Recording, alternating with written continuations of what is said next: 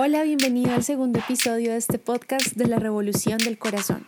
Conocer para creer.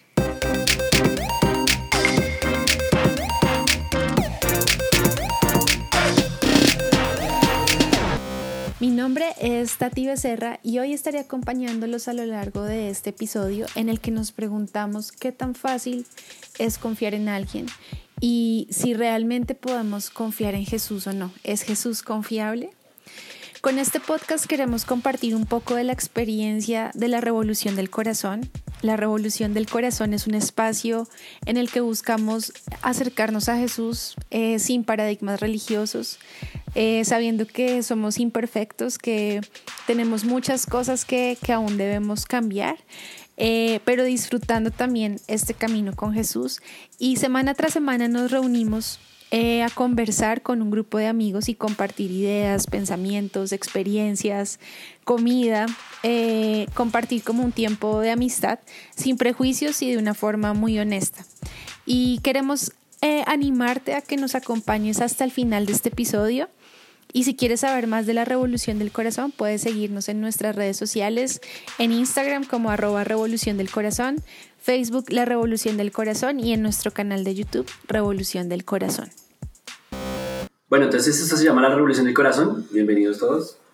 Gracias. Eso. Digan Ah. gracias. Digan gracias. Gracias porque tienen que quedar Son educados, son educados. Estamos agradecidos. Bueno, eh, esto es un espacio hecho para que podamos expresarnos libremente y hablar de Jesús sin paradigmas religiosos. Ese es el objetivo. ¿listo? Ese es el intro. Ese es el intro. Entonces, quería empezar eh, como haciendo una pregunta.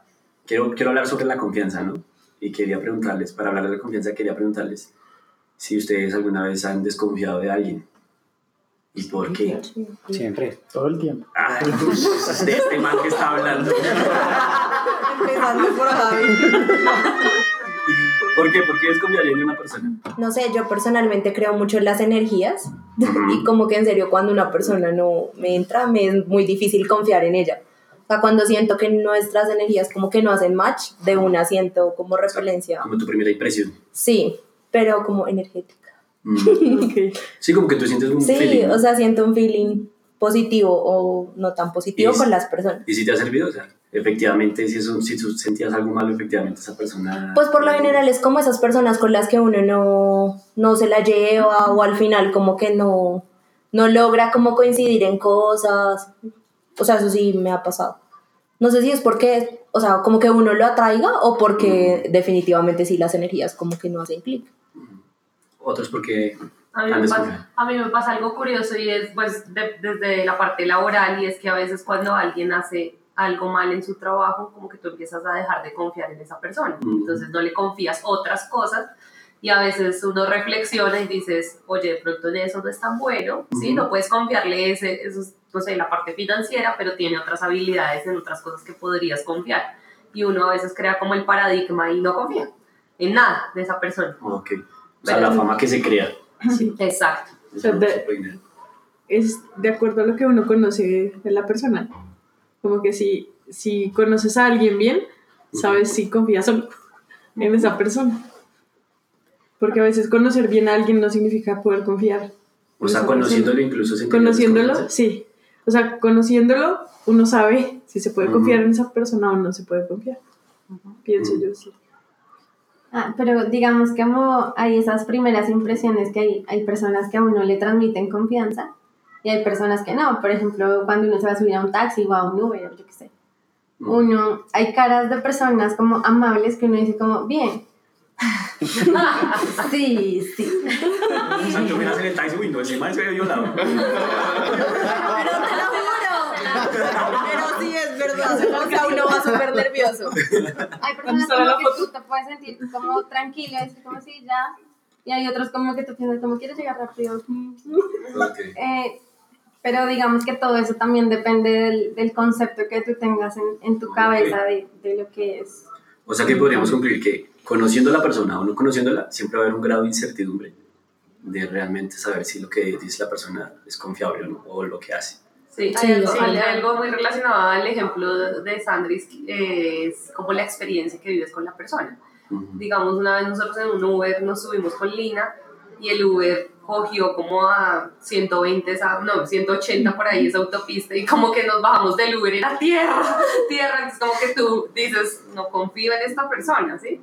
Pero de pronto vives experiencias agradables con alguien que conoces de primerazo y como que cómo estás, cómo te ha ido y tu familia, entonces ya tú dices, voy a confiar.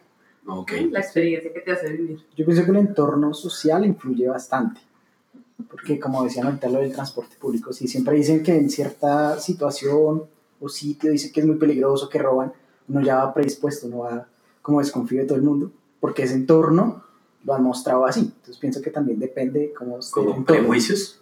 O también laboralmente, dicen, no, esa área es lo peor, ahí no va a durar, ahí La todo el que se creó y los prejuicios. Entonces ya existe un entorno social Ok. que ya uno, digamos que desconfía, entonces va más prevenido, se cuida con más cosas. Digamos que si ustedes van a interactuar con alguien que no confían mucho, ¿ustedes estarían de acuerdo con el dicho de que ver para creer? Sí, ¿Por qué, Chris? porque necesito saber si la persona lo que me está diciendo sí es cierto, si va a actuar como dijo. Yo no puedo de una vez confiar en, que, en lo que me está diciendo porque sí. Si yo ya estoy predispuesto a que no confío en ella, Ujú.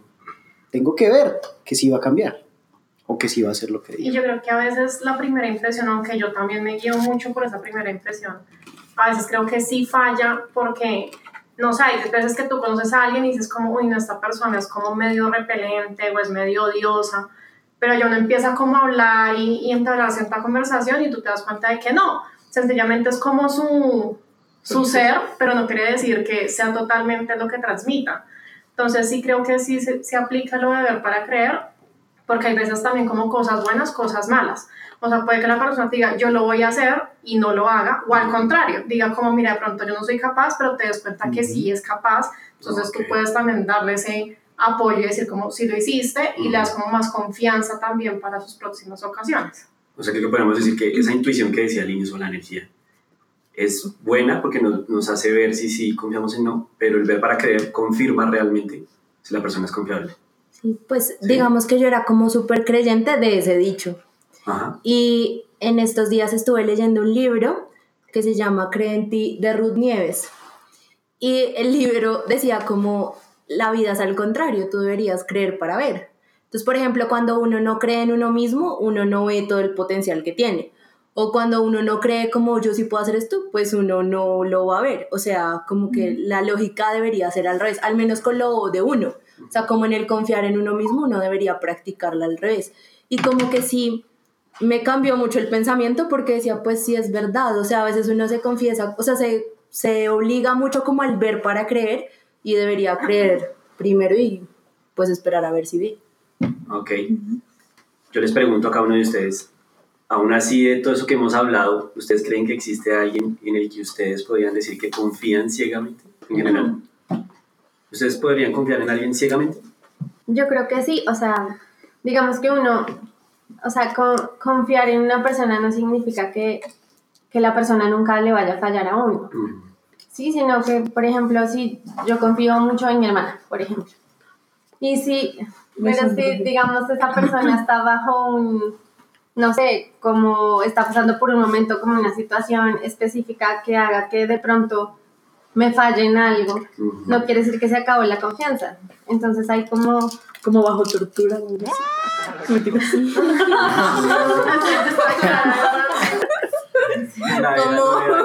Porque esos casos tan Pero no, no, me refiero a que cuando tú confías en alguien, sabes, digamos, puedes entender si de pronto Llega a fallar. llega a fallar, puedes entender, o sea, esa confianza también te permite entender como que eso no es para siempre. Como hay personas en las que tú dices definitivamente no puedo volver a confiar en esa persona. Sí, Ok. o sea, es como... O sea que podría decirse que tú realmente, digamos, en ese caso, tú realmente confías en tu hermana es porque existe también un lazo, o, o- o no necesariamente. Tú podrías confiar así ciegamente en una persona aparte. O bueno, le pregunto a todos en general. Porque desde, pues, desde mi parte yo confío ciegamente en mi mamá. Y creo que tal vez mi mamá me ha defraudado en cosas. Ay, pues para, quedó grabado. mi mamá me ha defraudado cosas, lo mismo que mi papá, pero creo que a pesar de eso, aún sigo confiando ciegamente en ellos, ¿sí? O sea, a eso, a eso iba, y no sé si les pasa eso, y tal vez pienso que eso ocurre es porque tengo un lazo muy fuerte con ellos, que son mis padres, etcétera, han estado ahí para mí. No sé si les ocurre lo mismo. Sí, porque sí, yo lo siento así, pero porque creo que ella, mi mamá en este caso, pues siempre va a querer lo mejor para mí. ¿sí? Entonces yo confío en ella precisamente por eso, porque sé que no, no está deseando nada malo para mí. Yo creo que sí es tema de vínculo y que a la final pues somos humanos. O sea, que tú confíes en alguien no quiere decir que todo va a estar perfecto y siempre va a hacer las cosas bien. Puede que uno muchas veces tenga, hay un dicho que es como, tienes muy buenas intenciones, pero tal vez no se dan como tú esperas que se den. Entonces, creo que también es como aceptar que somos humanos, podemos cometer errores, pero no quiere decir que la persona nos defraude porque le nazque decir cómo le quiero hacer daño, no, es más como aceptar que, que la persona puede fallar, pero no quiere decir que no quiera lo mejor para nosotros. Listo, con esta introducción vamos a leer Marcos 1, Marcos 1 del 16 al 20. Bueno, bueno ¿quién, quién quiere ayudarme a leer? Marcos 1 del 16 al 20. Yo, yo. Listo, vamos. Jesús pasaba por la orilla del lago de Galilea cuando vio a Simón y a su hermano Andrés. Eran pescadores y estaban echando la red al agua. Les dijo Jesús, síganme y yo haré que ustedes sean pescadores de hombres. Al momento dejaron sus redes y se fueron con él. Un poco más adelante Jesús vio a Santiago y a su hermano Juan, hijos de Zebedeo, que estaban en una barca arreglando las redes. Enseguida los llamó y, ellos dejaron a su padre Zebedeo en la barca con sus ayudantes y se fueron con Jesús. Bueno, porque empecé hablando de la confianza y me impactó este, este versículo, precisamente es porque la reacción que tuvieron ellos al, al Jesús llamarlos. Ni siquiera le preguntaron quién era. ¿Sí? O sea, como que cogieron sus, dejaron sus cosas y simplemente los. Y me quise poner en los zapatos de ellos y tal vez yo no hubiese hecho eso. No sé si alguno hubiese hecho lo mismo que hicieron. Que simplemente dejaron de hacer su trabajo. Pues, o sea, los pongo en, pónganlo en, en su contexto. Dejas de ir a Cemex, o dejas de ir a Bianca, o dejas de ir a Seguros. Seguros que Del del Estado. o dejas de ir a su- de su casa de donde están haciendo su trabajo. Ese contenido no está patrocinado. No me tires. ¿Ustedes harían lo mismo? No, No, pues es que así como tan sin preguntar. no. Si no se Sí, no, Sí, no, no cuestionaron nada, o sea, Pues de lo que hemos hablado, tal vez ellos sintieron la buena energía, no sé. ¿sí? O sintieron confianza. Pero es increíble que concluimos de que realmente para tener una confianza tan ciega había que tener un lazo fuerte. Y si apenas se conocieron, decidieron seguirlo. Desde mi punto de vista me parece algo increíble. Yo creo que sí tenían que saber quién era, tenían que conocer alguna obra de él. O sea, escucharon de él. Sí, de alguna manera tenían que haber escuchado, saber quién era él, porque de lo contrario no veo un, un motivo aparente para, para tener tanta confianza, ¿sí? No hay como un porqué. o estaban muy desesperados con su función actual. Pues, sí. Es como si le dijeran a uno que va a ir a trabajar a Bianca. Uy, claro, ya me voy. Ah. Es que claramente. Sí, sí, vamos. De pronto un poco relacionado a lo que mencionabas en como el entorno, ¿no? O sea, de pronto en ese momento se está hablando de cosas, no sé, inspiradoras o motivadoras que te llevan a seguir a la gente o algo así, entre ellos dos, y cuando llega un momento así tú dices, lo asumo, ¿sí? Ah, es muy diferente cuando yo estoy criticando a alguien, juzgando a alguien, digo, pues, o sea, como si Sí. alguien que viene a decirme sígalo, ¿no? O sea, sí. O de pronto ellos ya estaban esperando ese momento, como que Esperar una oportunidad. estaban esperando de pronto a alguien que los ayudara o que diera una luz o algo y ellos siempre lo están esperando y de pronto cuando Ujú. se manifiesta esa situación ellos dicen aquí es lo que estaba buscando, me voy para allá. Bueno, bueno, digamos que lo que yo veo es que él les promete algo, ¿no? Y es, dejen de ser pescadores porque los voy a hacer pescadores, pero de personas. Entonces yo lo vi como si me estuvieran ascendiendo, Sí, como una promesa, ¿no? ¿cierto? Como si, no, no hagas eso porque vas a hacer algo mejor. Así lo vi yo. Y tal vez uno sí iría, ¿no? Si uno tal vez se siente inconforme con, con lo que está haciendo ahorita y quiere de alguna forma crecer o ir más allá. Pero digamos que eso nos podría hacer llegar si confiaban o no en Jesús. Yo creo que sí tuvo que ver. Además es que yo me imagino la manera en que hablaba Jesús o como él se presentaba debía ser muy impactante, ¿no? Como muy diferente para poder hacer como esa, pues esa entrada, ¿no? Como caminen y todos de una. Pues debía ser una persona muy chévere, o la manera de expresarse, la promesa que dio. Me Sí. imagino que eso también inspiraba mucha confianza. Todos tenemos alguna, alguna imagen de quién es Jesús, ¿cierto? Tal vez algunos lo conocen más, otros los conocen menos, otros están sabiendo quién es, ¿sí? Creo que todo el mundo cuando Jesús lo llama tiene algún nivel de conocimiento de quién es. Pero a lo que quiero llegar es que realmente cuando uno conoce a Jesús es como cuando uno conoce a un compañero de trabajo, cuando uno conoce a una persona en el bus o alguien, alguien totalmente nuevo, ¿sí? A veces tienes un nivel de conocimiento de qué es la persona o a veces no. Y creo que tal vez lo que te promete y lo que busca nos hace tener confianza o no. Y creo que la fama que tiene Jesús nos hace tener de alguna manera confianza, ¿sí? Pero yo conozco amigos que sienten desconfianza de lo que... Y yo sé que es difícil creer que, que en lo que me diga un librito me va a decir que realmente sí, sí no sé, resucitó personas o, o multiplicó el vino. Que ojalá lo multiplique. Eh, Es que eso quedó grabado. Ay.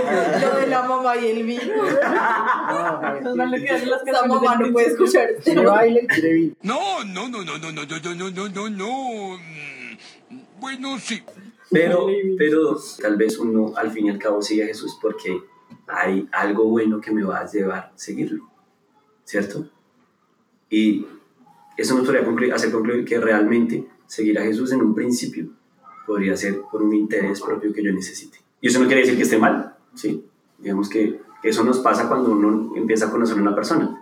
Uno conoce a una persona porque quiere entablar, no sé, algo que yo necesito, una amistad, o puede ser algo tan sencillo como eso esa, esa- esas cosas que uno desea son lo principal para al menos saber quién es Jesús o llamar su atención para seguirlo. Ahora quiero mostrarles un contexto totalmente diferente a lo que podría ser eh, esa situación y quiero contarles como la introducción. Después más adelante, si se dan cuenta que eso es Marcos 1, ahí están conociendo a Jesús.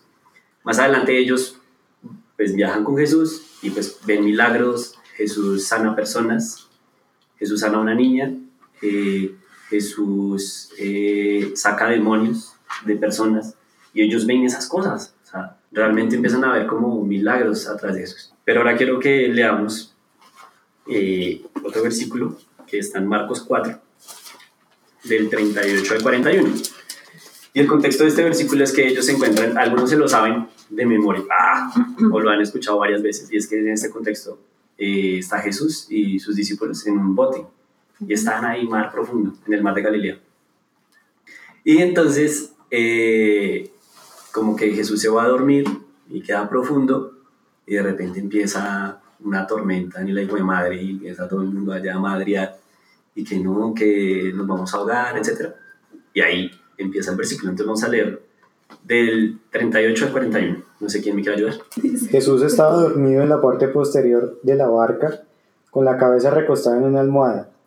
Los discípulos lo despertaron. Maestro, ¿no te importa que nos ahoguemos? gritaron. Cuando Jesús se despertó, reprendió el viento y dijo a las olas, Silencio, cálmense. De repente el viento se detuvo y hubo una gran calma. Luego les preguntó, ¿por qué tienen miedo? ¿Todavía no tienen fe? Los discípulos estaban completamente aterrados. ¿Quién es este hombre? se preguntaban unos a otros. Hasta el viento y las olas lo obedecen. digamos que en esa, en esa ocasión eh, ya habían vivido cosas con Jesús y, fue, el- y creo que Jesús les demostró el ver para creer, ¿cierto? Entonces ya debió haber una confianza y realmente creer quién era Jesús. ¿Por qué en esa situación tan drástica, como que tan fuerte que los afectaba a ellos, aún se, y que Jesús calmó las aguas y les demostró otra vez su poder, aún se preguntaban quién es Él?